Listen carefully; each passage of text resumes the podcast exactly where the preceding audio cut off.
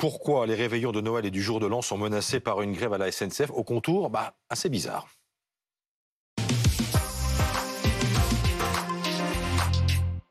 On en parle avec Chloé Giraud qui est en gare de Lyon à Paris. Ce matin, Gaëtan Mélin est avec nous, chef du service éco de BFM TV. Et, nous sommes également avec Denis qui est membre du collectif ASCT, agent du service commercial train. C'est le nom administratif du, contrôleur.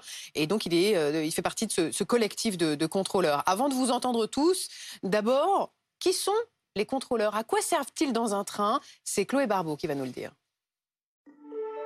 L'agent de service commercial, plus connu sous le nom de contrôleur ou encore chef de bord, parcourt l'ensemble des rames pour vérifier les tickets des voyageurs et répondre à leurs questions. En France, on en compte environ 10 000. Le contrôleur travaille dans les trains mais aussi sur les quais. Il aide au bon fonctionnement des équipements et veille au respect des consignes de sécurité, des horaires et contrôle bien sûr les titres de transport. Pour dresser des procès-verbaux, le contrôleur est assermenté.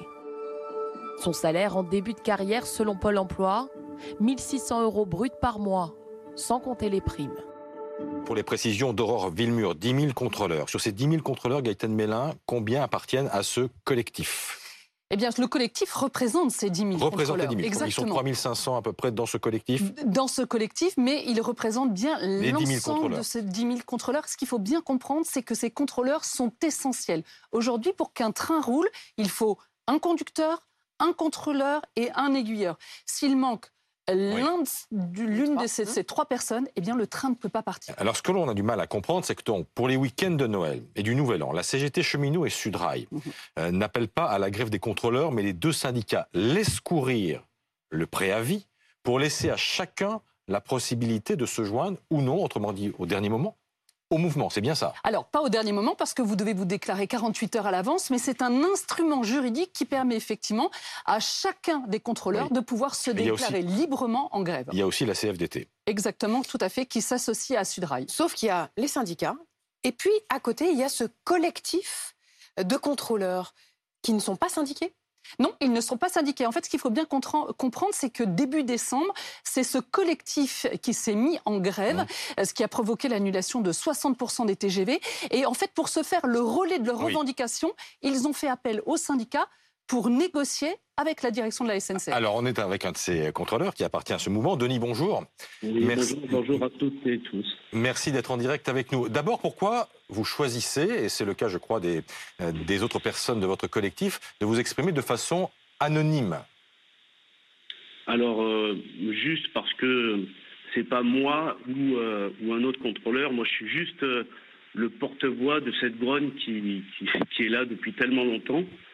Et euh, oui, mais vous pourriez le faire, euh, vous pourriez le faire face caméra. Euh, voilà. pourquoi avez-vous choisi d'être encore une fois discret en fait dans votre expression?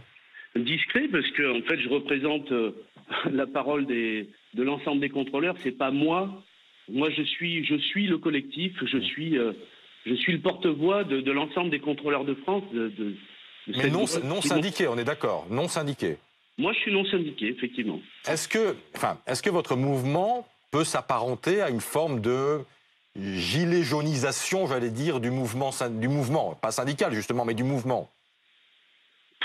Je n'ai pas envie de parler de gilet jaune ou autre. Je, représente juste la, la grogne qui a euh, et, l'incompréhension qu'on a depuis tant d'années. Euh, notre le, le, mouvement, il est parti de, enfin, y compris les syndicats. Alors d'ailleurs, je remercie ceux qui nous ont suivis mais c'est juste pour en fait euh, faire entendre notre voix auprès de la direction pour dire euh, on est là, vous savez, on est dans cette euh, dans cette grande équipe de rugby SNCF et j'en suis très fier. On a un métier qui est, extraordinaire. pour faire ce métier, il faut aimer les gens véritablement. et, en arriver à cette situation ubuesque où, on est en train de parler là des clients qui vont partir en famille, etc., ça ne nous fait pas plaisir du tout. Mais à l'heure où on parle du, dialogue social, en arriver là, euh, c'est surréaliste. Mais pourquoi pensez-vous obtenir, Denis, ce que les syndicats, de toute évidence, n'ont pas obtenu selon vous? En fait, je pense que ça fait des années que les syndicats avertissent plus ou moins. Le problème, c'est que les syndicats et la représentation syndicale apparemment a pas mal changé. Et que même si un tel ou tel syndicat va apporter nos revendications, on n'a jamais, ils n'ont jamais pu véritablement fédérer au niveau national. Et nous, c'est la première fois qu'on se qu'on porte notre voix de, de contrôleur. On a l'impression que vous, vous, ne vous reconnaissez plus en fait dans les mouvements syndicaux et c'est de là qu'est né ce collectif. C'est ça.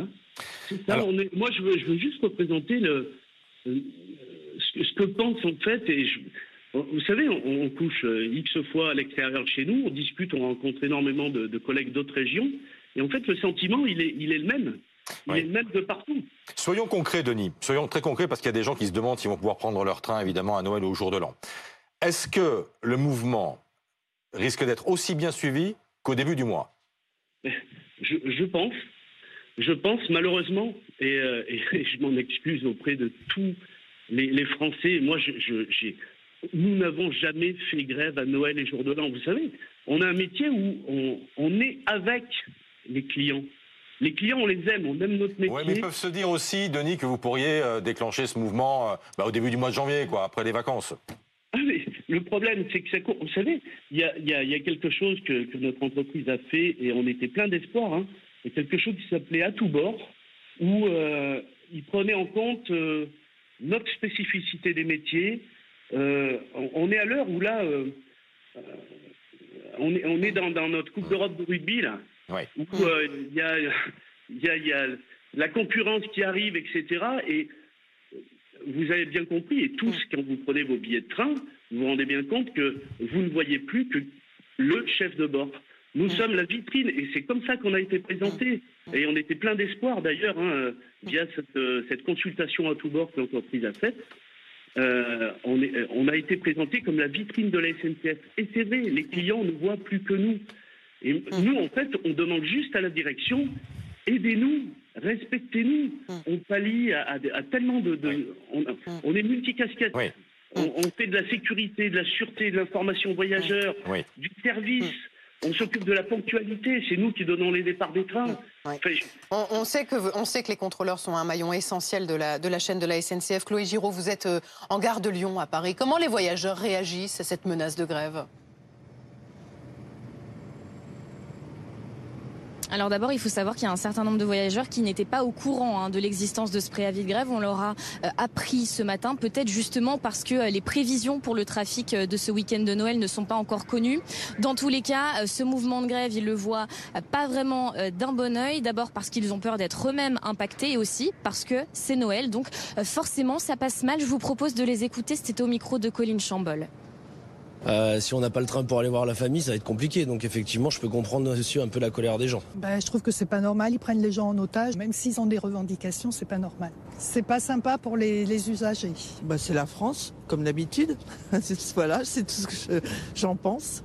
Mais euh, voilà, on fera comme on peut. D'un mot, Gaëtan, ça peut bouger? Non.